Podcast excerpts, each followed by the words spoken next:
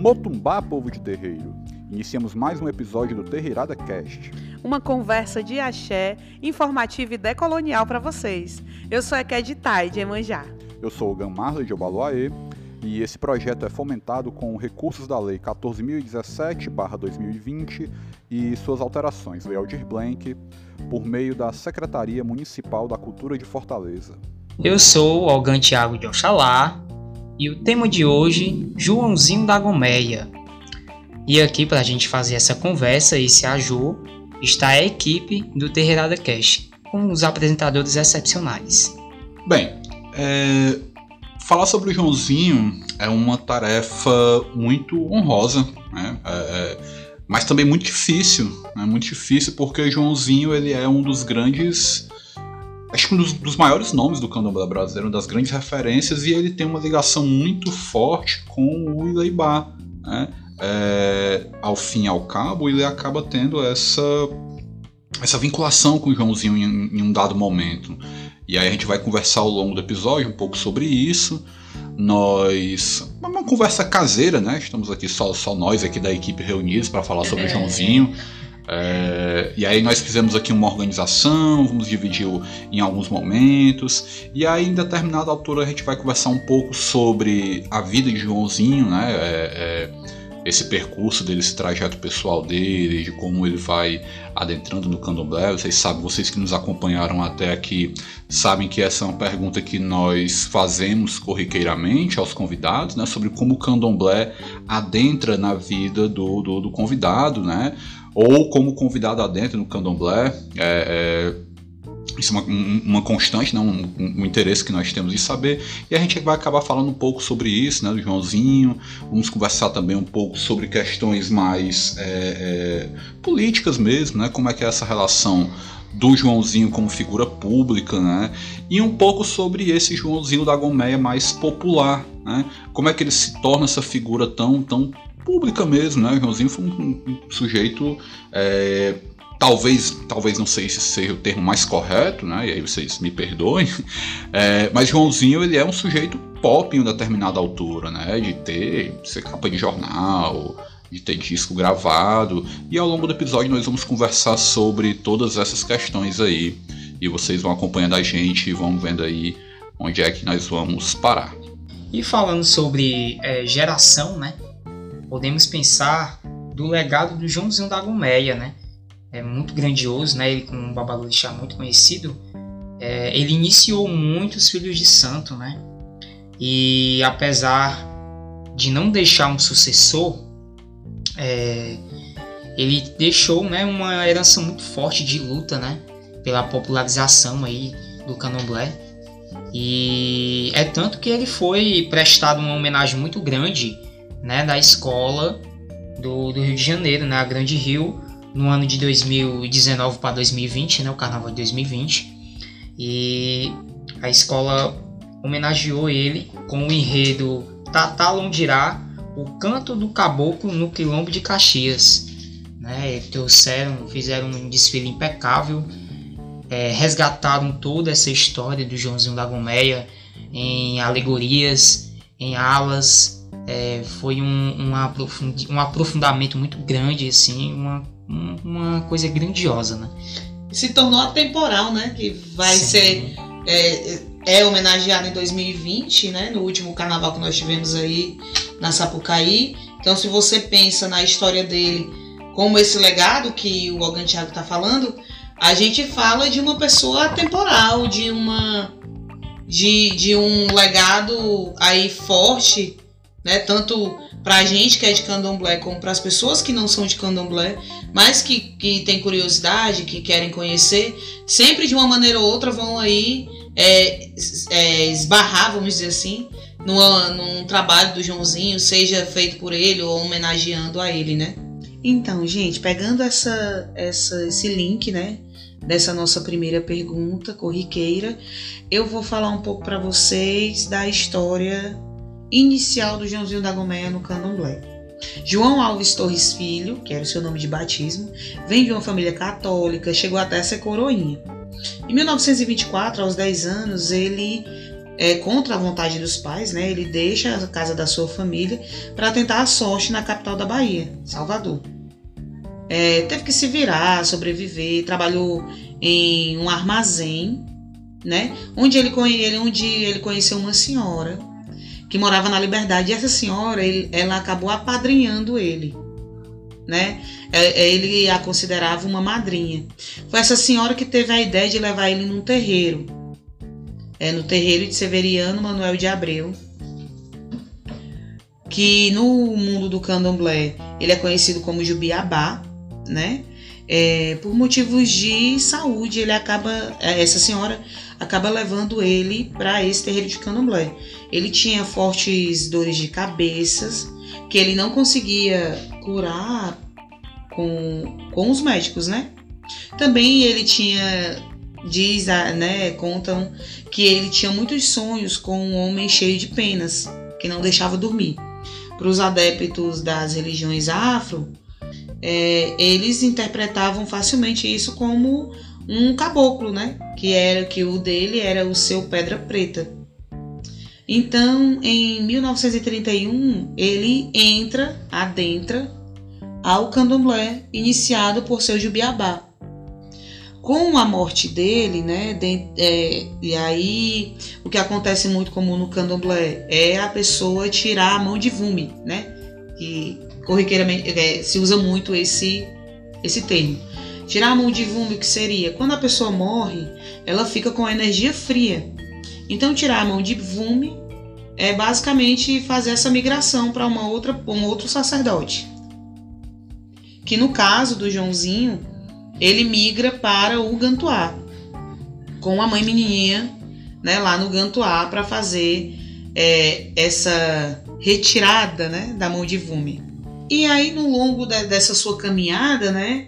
E nós vamos falar muito sobre isso durante esse episódio. É, Joãozinho ele é um homem de atitude e um homem à frente de seu tempo. Então, com isso vem as polêmicas, né? As, as, as nuances da história. É, nós temos é, tem uma, uma, polêmica muito conhecida em relação a ele que ele recebia o caboclo que a gente que, que eu acabei de falar sobre né que é o pedra preta então é, tem polêmica relacionada a isso tem polêmica relacionada a ele assumir a homossexualidade dele a gente vai ter várias polêmicas ao longo da história né e quando ele sai da Bahia para ir para o Rio de Janeiro, que isso acontece em 1948, ele se despediu de Salvador numa festa no Teatro Jandaia, apresentando ao público danças típicas de candomblé. E isso também acaba sendo um escândalo para a época, né? É, ele parte de Salvador e vem e vai para o Rio de Janeiro, onde ele estabelece né, o seu terreiro e que nesse terreiro ele acaba sendo, é, como já foi, como o Marley já comentou, ele acaba sendo muito popular, né? Recebendo políticos, artistas, e enfim. E dizem que ele, ele mesmo, né, Joãozinho, nunca revelou o nome de seus filhos ou clientes, mas os seus filhos de santo por orgulho à ascensão de seu pai, né, e orgulhosos da casa, acabavam comentando muito sobre isso. É, atrelam a essa, a, essa, a essa fase dele popular o fato de o terreiro dele nunca ser nunca ser invadido pela polícia ou dele não sofrer represárias como a Yalorixá dele, é, mãe menininha, recebia, né? E as pessoas atrelam a essa parte popular dele.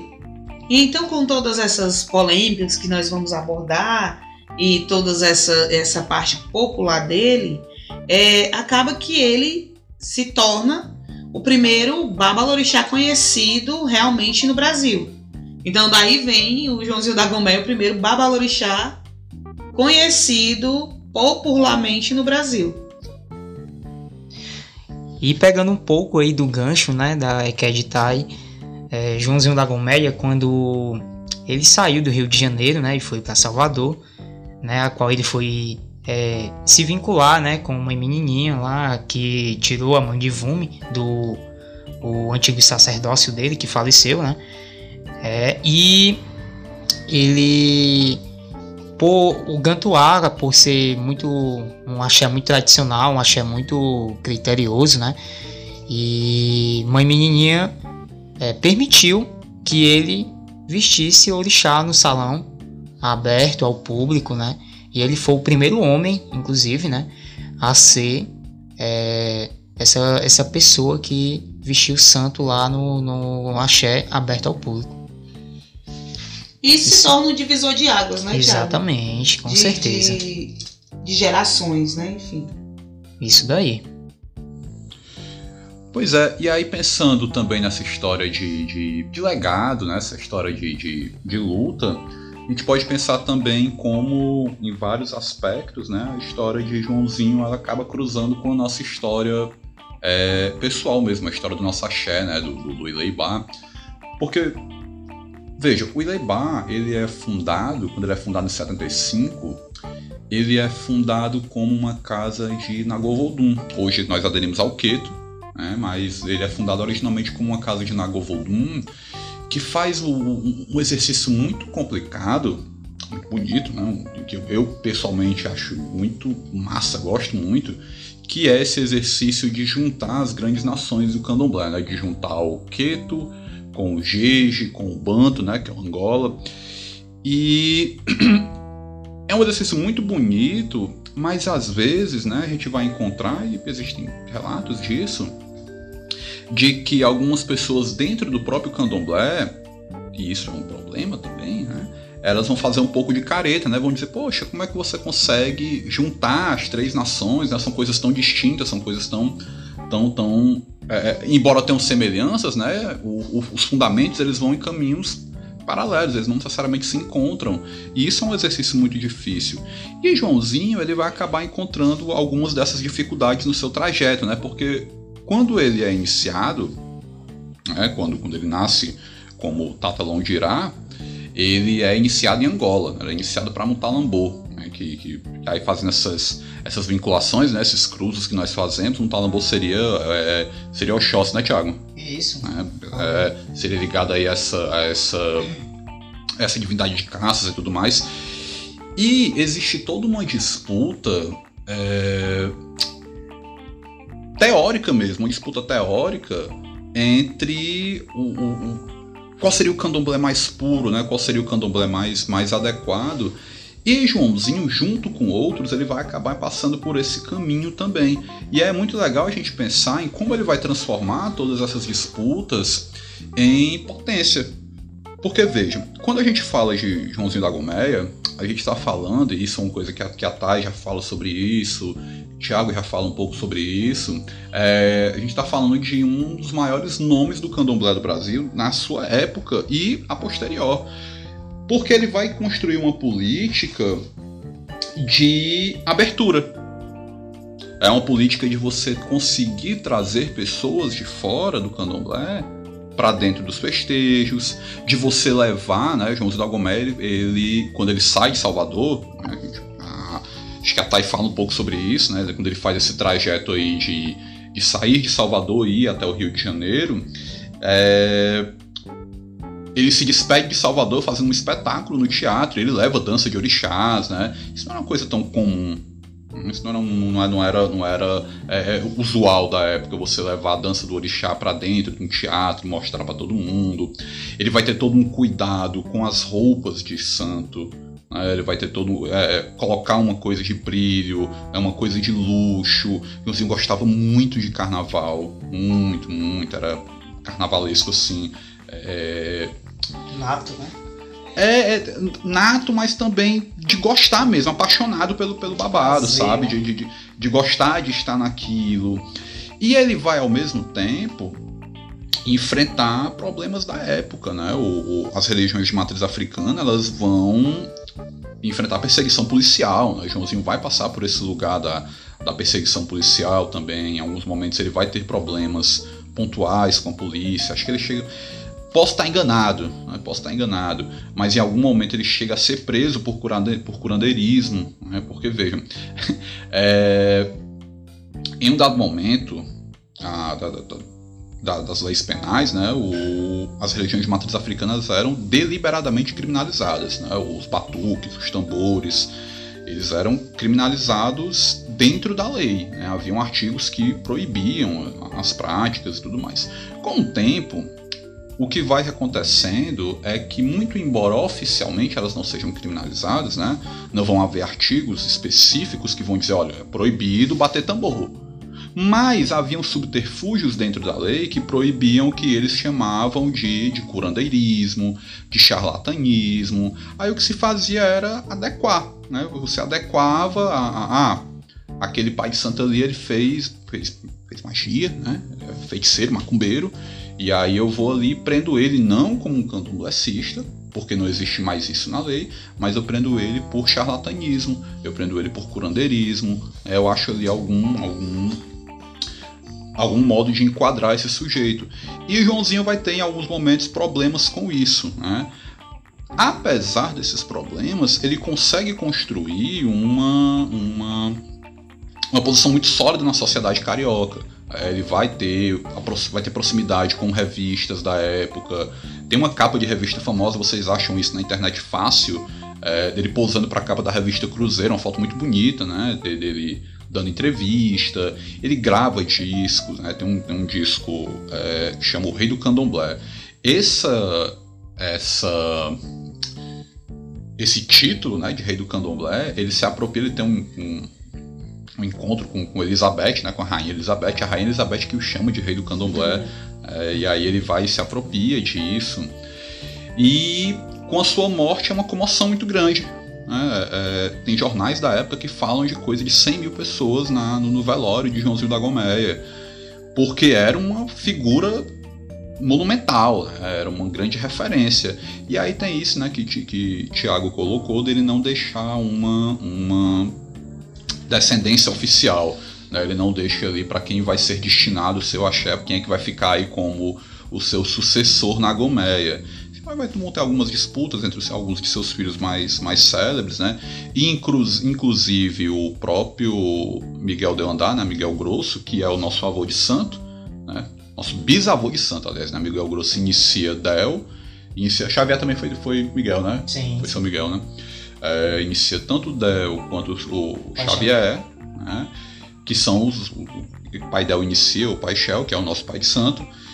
E seu Miguel aparece ali como, como, como possível é, é, herdeiro do axé da, da, da, Gomeia, mas acaba que não vinga, né? O axé ele vai, infelizmente, ele vai ser aí suplantado, né? Recentemente só foi que conseguiram resgatar parte dessa memória da Gomeia e o território lá do terreiro da, da, da Gomeia ele vai ser é, é tombado, né? Tem um, tem um papo assim, né? de que ele vai ser tombado né, pelo, pelo Estado do Rio de Janeiro como um patrimônio do Estado do Rio de Janeiro, o que é uma coisa muito importante né, para a gente poder refletir aí acerca da importância do, do, do candomblé para a construção é, do Rio de Janeiro, né, no caso, mas também do, do, do, próprio Brasil mesmo. Se popularizar no Brasil, dentro do Brasil, nessas, nessas A construção cultural, né? Sim. Porque como, como o Marley estava é, relatando agora, é, Joãozinho ele faz coisas na época que hoje nós fazemos, que é levar a cultura de dentro do candomblé para fora. Ele fez a parte cênica. Nós três aqui, mais a nossa irmã de santo, a Juliana de Oxum, nós fazemos isso com o em Axé e nós temos vários irmãos de santo que fazem isso nas linguagens artísticas às quais eles pertencem. E a gente pode dizer que isso é uma divisão de águas, né? Ele é um divisor de águas, ele é uma pessoa à frente de seu tempo que começa a mostrar o candomblé de uma forma é, cultural, tradicional, enfim. Sim, e, essa, e falando um pouco sobre essa parte cênica, ele participou de um filme, não foi? Um filme muito importante na época de, das grandes mídias, é né? o Copacabana Monamur. Eu não vou lembrar quem é o diretor agora, mas no, no, no começo do Copacabana Monamur tem lá ele passando um grandíssimo ebó. Exatamente. Isso é outra coisa interessante, porque tem muitos teóricos, né? E aí, desde os mais clássicos, o, o Edson Carneiro, Edson Carneiro, que era amigo pessoal do Joãozinho. Isso é uma coisa peculiar também, eu vou já falar sobre isso. Mas só para dizer que tem muitos teóricos que vão analisar as influências das religiões de matriz africana dentro da cultura brasileira. É... Só que essas influências elas costumavam aparecer de forma oculta. Sacam?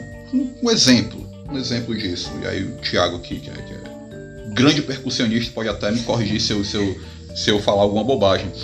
É, o, o nosso samba, né, que, é, que é o, foi durante muitos anos, durante a era Vargas, né, era o grande, a grande vitrine do país, né, o samba era esse ritmo que representa o Brasil. Hoje esse título talvez seja do funk, não sei. É, mas o samba ele vai sair de dentro dos terreiros. E o samba nesse modelo que nós conhecemos do, do, do chamado paradigma carioca, o samba é um negócio muito plural, a gente vai encontrar registros é, é, de festas com este nome de samba ou de batuque, né? a gente encontra isso em registros aí durante boa parte do, do, do período colonial, mas esse paradigma carioca que a gente conhece, né, Pagodinho, Martinho da Vila, essa moçada toda, o ritmo, a batidazinha dele sai de dentro de terreiro de candomblé. Dos terreiros de candomblé Angola, especificamente. Sim, né? sim. Que vai ter o samba de caboclo, né? É, é... Só que isso não era rasgado, né? Vamos dizer assim, não era, não era aberto. E o que Joãozinho vai fazer é trazer essas referências ali à luz dos olhos, né? Todo mundo vai ver, poxa, isso aqui é coisa de candomblé. É, e isso é um negócio muito forte, né? Isso tem, tem muita, muito impacto. E aí, por que, que eu falava que esse lance dele com o Edson Carneiro é um lance peculiar? Porque o Edson Carneiro, ele, ele faz parte de uma linha de teóricos que vai dizer que o, o que vai pregar uma pureza das tradições Nagô, do Queto, né, para ser mais claro, em frente às tradições Banto, né, as tradições Angola, que é a tradição a qual o Joãozinho é vinculado. Né, Joãozinho é vinculado a, a, a, a Banto, né, a Angola. Porque esses teóricos vão dizer que o Queto ele vai ter uma pureza na preservação do idioma, na preservação dos ritmos, vai ter uma certa. É, é, eles vão ser mais. Talvez não seja o termo mais adequado, né? não, sei, não, não vou lembrar agora se eles usam exatamente essa, essa, palavra, mas vão ser mais limpos nas suas práticas, né? pureza muito nesse sentido também. Ao passo que o Angola, né, o Banto, ele é. E aí esse termo eles usam, né? Isso não, isso não, eu tenho certeza que eles usam, que é o termo lúdico. Né? O Banto ele é mais lúdico, ele está mais dissolvido, ele permite se misturar com outras coisas, o que para essa galera, para esses teóricos aí, antropólogos do início da, da, primeira metade do século XX, não é tão interessante. Né? Eles vão dizer, poxa, é, como é que tu é africano tu tá cultuando uma entidade africana e ao mesmo tempo tu tá aqui cultuando um caboclo, né? O, o Monstro da Gomélia era muito famoso pelo seu Mutalambô, né, pelo seu Oxóssi, mas ele era muito famoso também pelo seu Caboclo da Pedra Preta. Inclusive o ponto do Caboclo Pedra Preta, né, que é famosíssimo, né, o Pedrinha Miudinha, Pedrinha Miudinha, Pedrinha de Aruanda, e... todo mundo já ouviu isso em algum lugar, Betânia, Cordado Fogo Encantado, é, é, um ponto muito famoso. Esse, Orim Axé canta também. É, esse é o ponto do Caboclo Pedra Preta. Né? E isso acaba se popularizando. E o Edson Carneiro era muito amigo do Joãozinho, apesar do Joãozinho ser de banto, né? Ele trocava informações, porque tem isso também. Antropólogo, ele precisa, ele faz um exercício de imersão, né? ele vai até aquele lugar, isso é problemático em alguns níveis, né? Porque muitas vezes o antropólogo vai até uma comunidade de terreiro, né? Vai até uma comunidade quilombola, uma comunidade indígena, e ele acaba fazendo um exercício de imersão. Ele se envolve com aquela, com aquela moçada, né? Com aquele povo, e ele não deixa nada como legado. Ele vai embora, pega suga ali e vai embora. Então tinha uma certa troca, né? O Joãozinho vai, vai conversar com Edson Carneiro, enfim. É, todas essas questões aí vão fazer com que Joãozinho consiga construir essa, essa imagem pública tão forte, né? E aí tem relatos diversos, né? Algumas vezes eles se contradizem, algumas coisas não são bem claras, né? Da, da, da presença de Ângela Maria, que era uma grande cantora da época, frequentava o terreiro dele, o próprio Getúlio Vargas em um dado momento, o Juscelino Kubitschek também, tinha a família do Kubitschek tinha algum envolvimento com ele. É, era um sujeito que conseguia é, frequentar essas rodas e ser frequentado por essa moçada também. Né? isso tudo acaba ajudando a construir essa figura aí é, pública do Joãozinho. E eu acho assim, a ideia dessa, dessa, desse acesso do público ao candomblé, ela é muito importante para a manutenção, né? para a manutenção enquanto religião é, é, diversa, né? Que eu quero dizer, por exemplo, essa, essa abertura de público que ele faz, nós hoje em dia fazemos muito, né? O, o Ileibá, por exemplo, não agora nesse momento pandêmico, que inclusive estamos com saudades dos candomblés do Ileibá, dos candomblés abertos, né? A gente convida pessoas de de várias nuances, a gente convida os nossos amigos da cultura, convidamos os nossos amigos de academia, né, os acadêmicos, aí acaba que um convida três e isso faz com que o candomblé seja essa religião aberta e diversa, né? E a gente também pode pegar essa, como o Tiago falou, essa herança aí de luta é, contra o. Vamos, não seria o termo bem, bem certo, mas contra esse, essa ideia de abafar a religião, né? Sim. De abafar o candomblé. Sim. Porque a gente percebe que hoje em dia, até para os, os artistas, né? as pessoas, os grandes artistas, dizerem que são de candomblé, passam, claro, por sempre essa intolerância, essa, essa resistência. Mas hoje em dia é mais. É, como que a gente pode dizer? Não é que ficou mais fácil. É mais aceito. É né? mais aceito. É, e aí você imagina naquela época o Joãozinho ser tão à frente de seu tempo ao ponto de receber Angela Maria né? Sim. E Juscelino, né? Então você vê que que realmente nós temos muito que agradecer a essa herança hum. Da popularização do candomblé. Inclusive o, o, o Ilaibá, né? Que é histórico, o Paixão gosta muito de falar isso, né? O candomblé, Paixão e Painel também gostam muito de falar é, isso. Que é o axé das multidões, né? Sim. Que quando a gente faz festa lá é, é grande, né? sempre dá muita gente. É, é bem legal, assim, bem, bem, mas sabe, sabe uma coisa que eu fico pensando às vezes? É, é como também a, a, a vida é muito contraditória, né? É, pra gente mesmo, pra nós que somos de santo. Porque, muito embora muito embora hoje de certa forma seja mais aceito, né, seja mais tranquilo você se assumir enquanto pessoa de santo, ao mesmo tempo, tem muito medo de violência. Né? Nós, nós, nós, temos, nós tememos por ser aí violentados em diversos momentos. A gente sabe que tem episódios constantes aí de ataques a terreiros, de ataques a povo de santo, é, invasão de terreiro. Aqui no Ceará nem tanto, né? No Ceará acho que é relativamente mais tranquilo com isso mas em lugares onde essa tradição é muito forte, né? A gente tem relatos do, do Rio, de terreiros invadidos, né? É, recentemente nós relembramos aí o, o, o, Dia da Luta contra a Intolerância Religiosa, é, que decorre de um ataque, né? de, um, de um episódio de violência. E é, é doloroso a gente pensar que ao mesmo tempo em que para alguns artistas é mais fácil você se assumir enquanto pessoa de terreiro, enquanto pessoa de santo, para as pessoas comuns nem tanto, nem sempre. Né? E daí a importância de a gente construir espaços mais abertos, porque a gente demarca território. A gente diz, poxa, você gosta de dançar um sambazinho? Você que sabe dentro do terreiro, isso é macumba, filho. Né? É, você gosta de um funk, né? É tão bom, quadradinho de oito, mas essa célula musical aqui. A síncope, né? É, a o, famosa síncope. o coração do funk aqui, ele sai de dentro do terreiro, pô, não sai de outro canto. E aí a gente sim. deixa aí para os nossos ouvintes que adoram também uma música baiana, um axé, né? Como o próprio nome diz e, e lembra, já vem de terreiro também. E a gente tem que, que como diz o Marley, ser, ter um pouco mais de espírito do Joãozinho da Gomeia dentro da gente. É, demarcar. É, como o Marley disse, ele, ele levava a cultura e ele demarcava. Botava uma bandeirinha lá dizendo, ó, oh, isso aqui é candomblé. Isso aqui é, da, é cultural, é, é uma cultura da minha religião.